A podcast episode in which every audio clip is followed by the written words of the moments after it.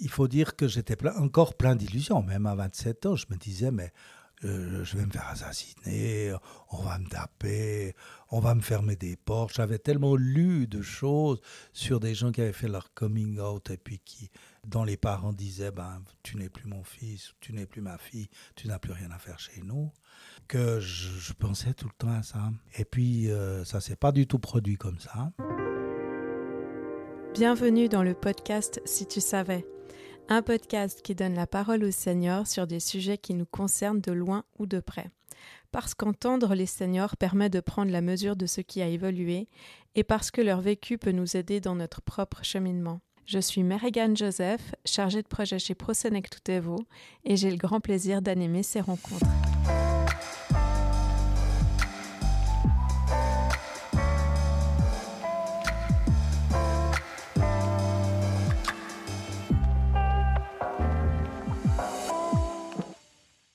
Aujourd'hui, nous sommes avec Pierre Michel, dit Pimi. Il nous parle d'homosexualité, de son parcours jusqu'au coming out et des changements qu'il observe dans la société et ceux qu'il aimerait encore voir arriver. Mais commençons par le début. Tu es né en 1945 en Suisse.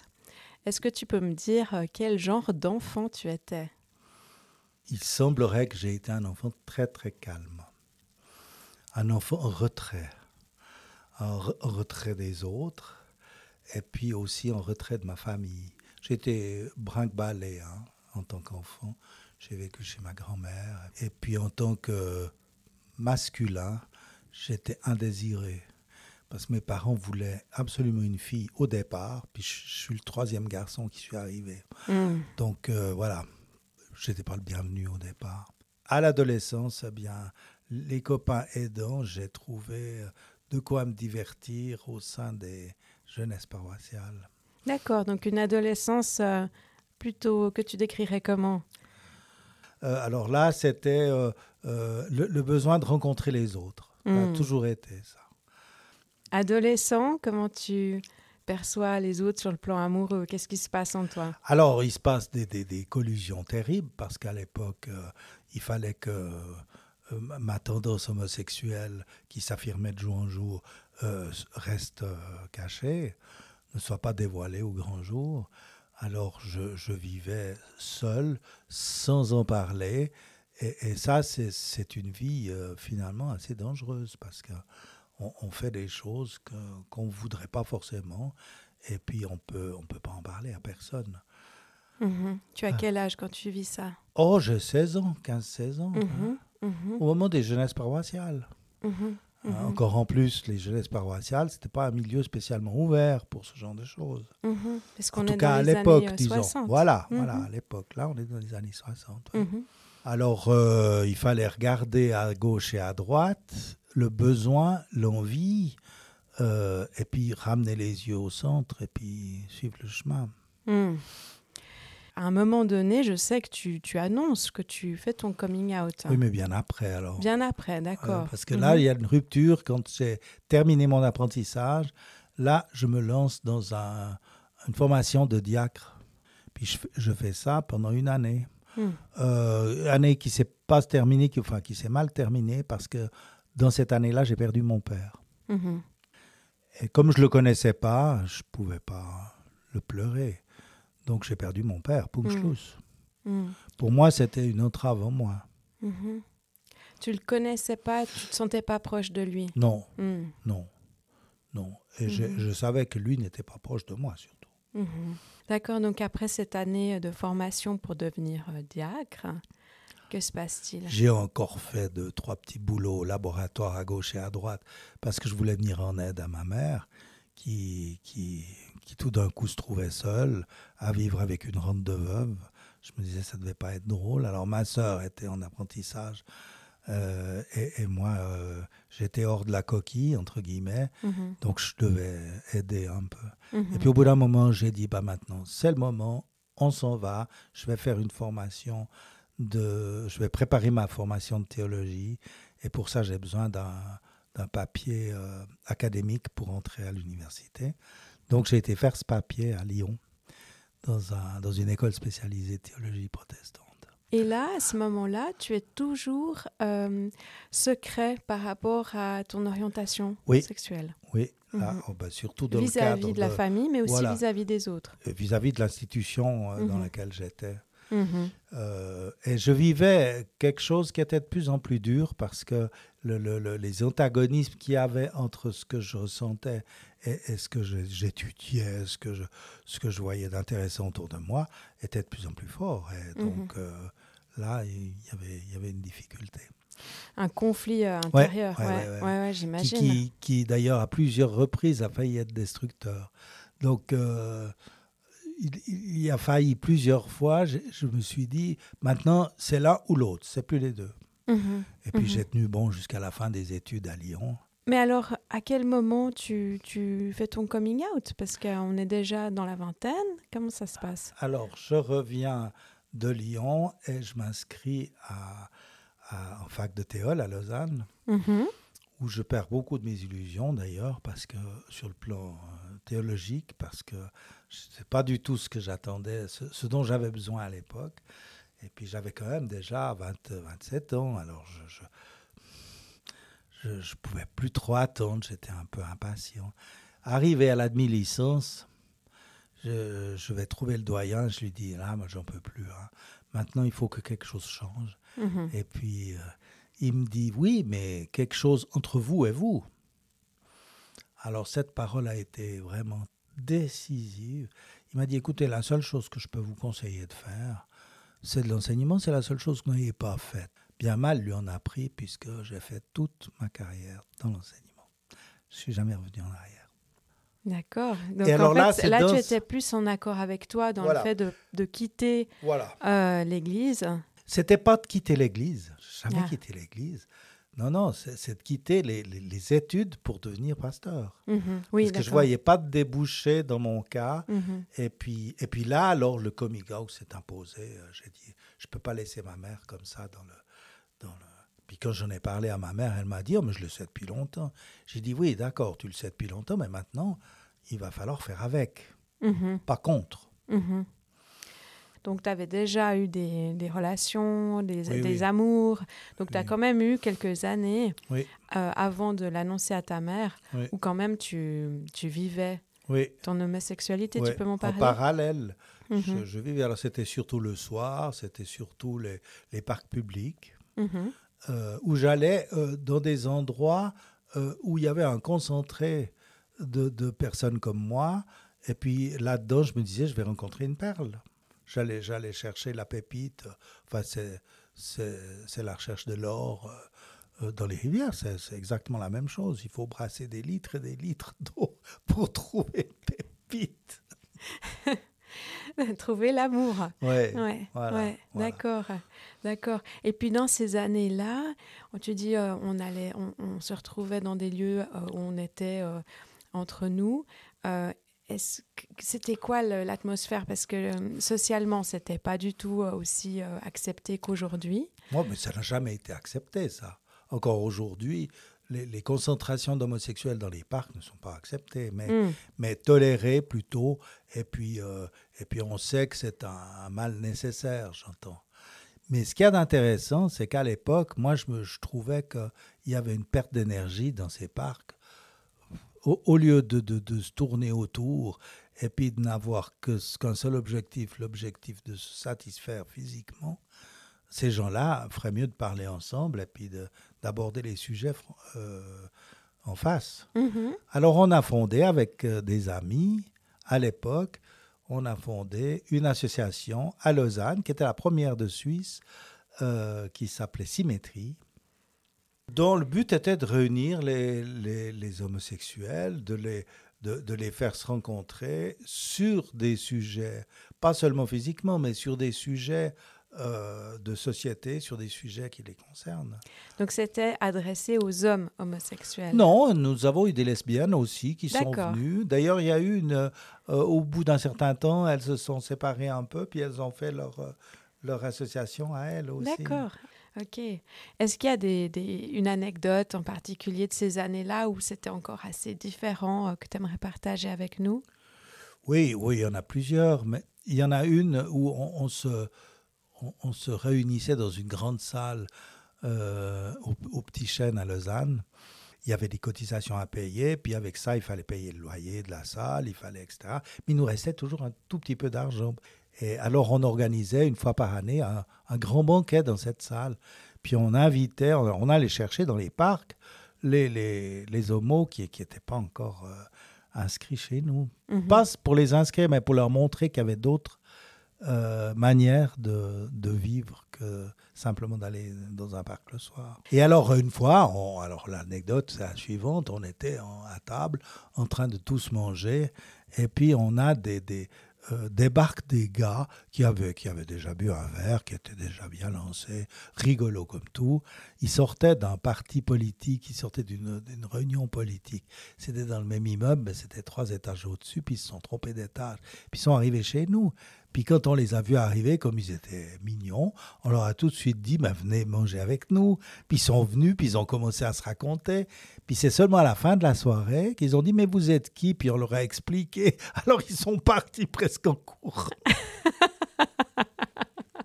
ah ouais, joli. Mais je dirais pas le nom du parti. D'accord, ouais, je n'allais pas le demander. Euh, donc tu disais que, que à l'époque déjà, tu avais euh, à l'époque de ton coming out, donc tu as quel âge? J'avais euh, j'avais presque 30 ans. J'avais 7, donc 27 ans. Ouais. Tu considères que c'est que c'est tard Oui, moi je considère que c'est trop tard, mais ça c'est parce que j'ai eu une, une, vie un peu en serpentin, puis que je passais, je, tirais à gauche, puis à, à droite, et puis j'allais. Euh, c'était pas toujours tout droit mes objectifs. Ce serait à refaire, ce serait une chose que je changerais, puis que hmm. je mettrais plus près de 20 ans. Et puis quand tu l'as finalement fait, qu'est-ce que ça a changé? Tu peux, est-ce que tu peux me décrire ce que ça a changé chez toi, en, en toi? Comment tu t'es senti Moi, je me suis senti bien, mais euh, il faut dire que j'étais encore plein d'illusions. Même à 27 ans, je me disais, mais euh, je vais me faire assassiner, on va me taper, on va me fermer des portes. J'avais tellement lu de choses sur des gens qui avaient fait leur coming out et puis qui, dont les parents disaient, ben, tu n'es plus mon fils, tu n'es plus ma fille, tu n'as plus rien à faire chez nous, que je, pensais tout le temps à ça. Et puis, euh, ça s'est pas du tout produit comme ça. Euh, la maman a accepté parce que soi-disant elle le savait depuis longtemps. Et puis du coup, mes frères et sœurs aussi. Hmm. Mais jusqu'à aujourd'hui, je me rends compte qu'ils ont accepté, mais ils n'ont pas encore digéré. Mhm. Mhm. Comment tu le ressens? Bah, Je le ressens par exemple parce que euh, quand il y a des réunions de famille euh, entre mes frères et sœurs, bah, mon compagnon n'est pas toujours accepté, invité là, où, hmm. là où il devrait l'être. D'accord. Donc tu es en couple avec euh, le même homme depuis 40 euh, ans. Euh, comment est-ce que tu décrirais ta relation avec lui? Oh, c'est une relation physique, pas toujours sexuelle maintenant, après 40 ans. Hein, c'est des choses qui se, qui, se, qui se regardent un peu plus loin, 40 ans. Hein. Mais physiquement, oui, c'est de, l'ordre de l'indispensable. J'ai besoin de lui et, je suis persuadé qu'il a besoin de moi aussi. Mm-hmm. Et puis, puis voilà, puis on a, on, on, a, on a fait une grande caisse au milieu de la table, on a mis notre argent, puis on a pu faire des choses. Mm-hmm. Vous vivez ensemble? On vit ensemble, oui, oui depuis, depuis maintenant 35 euh, ans environ. Oui. De mémoire, tu, il me semble que tu m'avais dit qu'il est plus jeune que toi, oui, c'est juste Oui, oui. D'accord. Il a 13 ans de moins. Oui. Mhm. Non, 11 ans de moins, pardon. Qu'est-ce que ça implique d'avoir euh, d'avoir un compagnon qui est plus jeune que soi? Bon, Ça implique que les phases qu'on traverse en, en, vieillissant, pour mhm. dire les choses, ou en mûrissant, comme, comme tu veux, euh, eh bien, elles ne sont pas toujours en même temps. Lui, il a encore besoin de, de, de, de, physique et de, et sexe, mhm. alors que moi, j'ai besoin de physique, mais le sexe, j'en ai presque plus besoin maintenant, mhm. à mon âge. Quand tu dis le physique, j'en ai besoin, on parle de tendresse. Euh, oui, oui, mhm. de, de, toucher, de, de, de bécoter, de, de, c'est clair, on a besoin de ça. Donc, comment vous faites pour, euh, au fond, euh, euh, trouver un chemin où, les deux euh, ont leurs besoins qui sont satisfaits?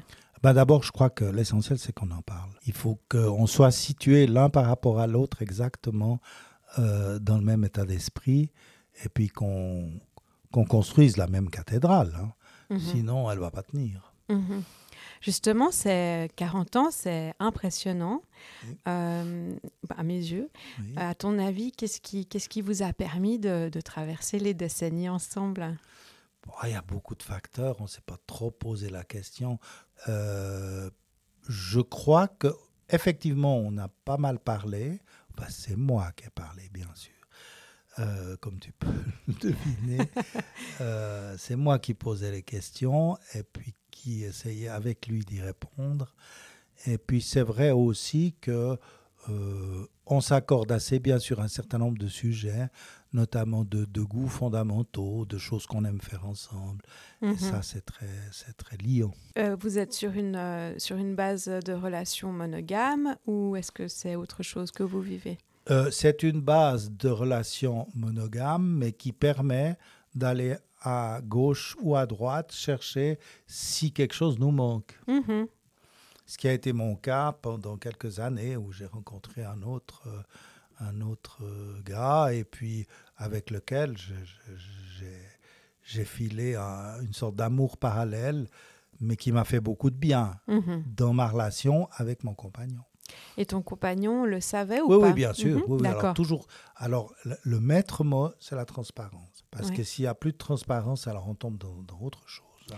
Comment est-ce qu'on gère? Est-ce qu'on parce qu'on j'imagine on peut quand même avoir un peu de sentiment de peut-être de jalousie même ou est-ce que c'est pas le cas? Oui. Comment est-ce qu'on Il faut même l'espérer parce que s'il n'y a pas ce sentiment de jalousie de l'autre, ça veut dire que ça veut dire qu'on on, s'achemine dans une, un autre type de relation. Euh, donc, euh, il faut que ce soit exprimé euh, de la meilleure manière. Encore une fois, la transparence, ça me paraît être la, la chose principale. Mhm. Merci Pimi, merci pour le partage.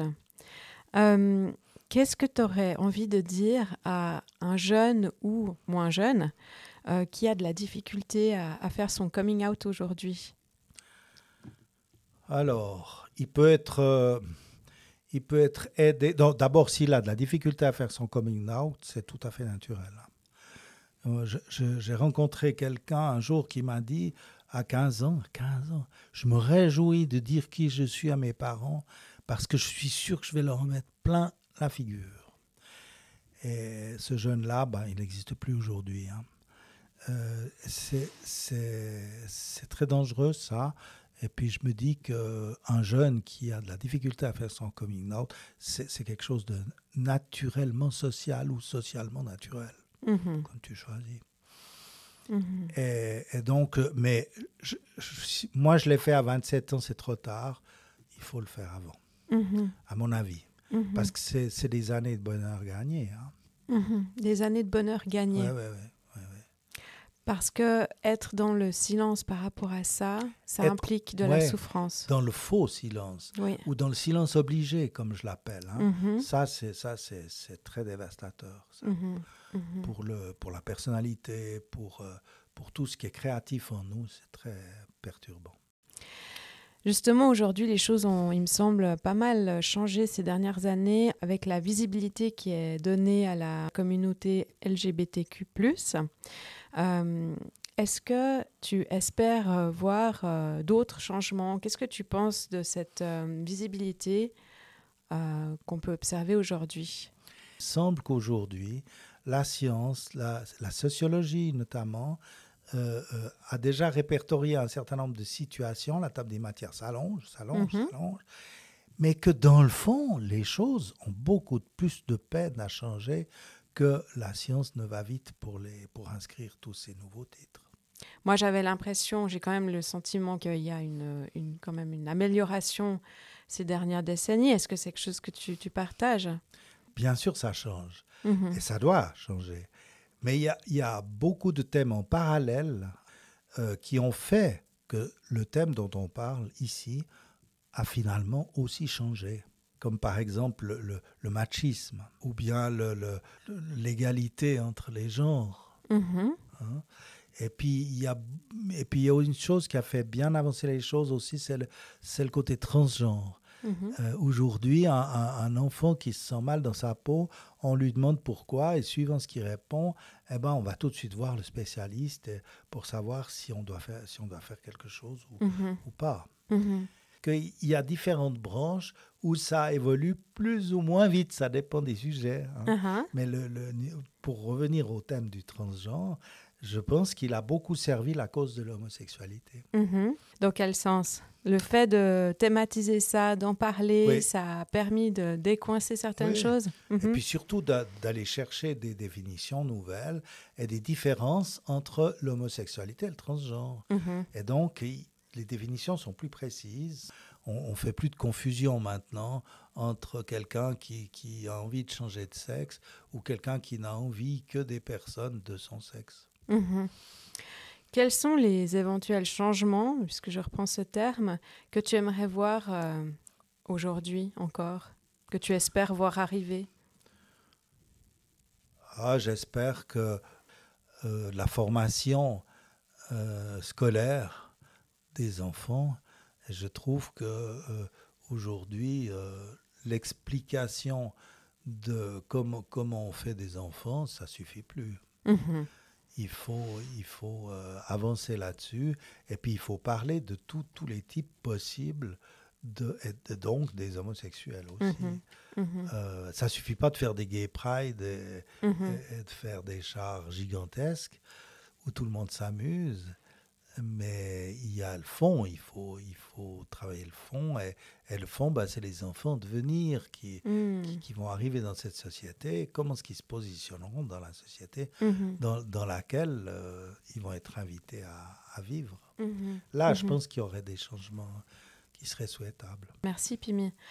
Euh, on arrive euh, gentiment déjà à la fin de l'entretien, mais c'est vrai que je pourrais te parler des heures.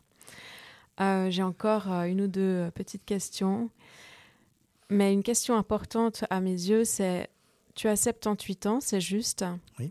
Qu'est-ce qui te préoccupe euh, aujourd'hui dans le fait d'avancer en âge, et notamment euh, en tant que personne homosexuelle? Oui, euh, si je dois aller en maison de retraite, euh, ben voilà, je retrouve un certain nombre de problèmes que, que j'ai eus quand j'étais ado, quand j'étais jeune.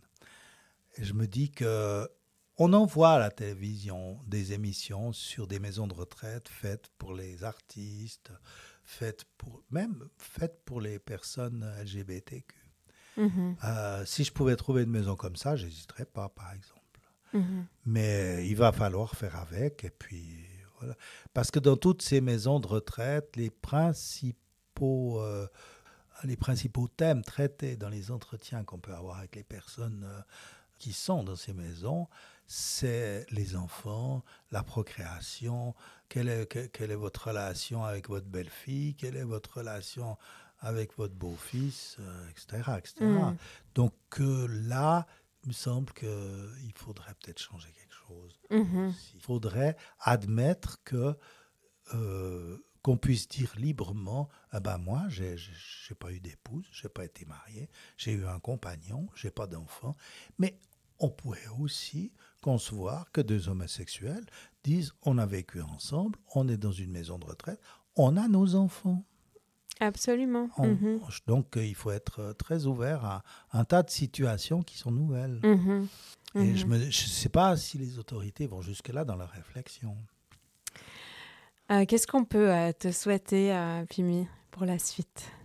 Oh, écoute, sou- souhaite-moi de me lever le matin avec le sourire, ah. le plus longtemps possible, et puis d'avoir toujours envie, envers et contre tout, de rencontrer les autres. Ah, Ce qui m'a fait venir jusqu'à ce micro. Merci, merci beaucoup. Et merci à vous de nous avoir écoutés. Si vous avez aimé cet épisode, vous pouvez nous soutenir en vous abonnant au podcast et bien sûr en le partageant avec vos proches. On se réjouit de vous faire entendre d'autres seniors sur leur parcours de vie pour de futurs épisodes.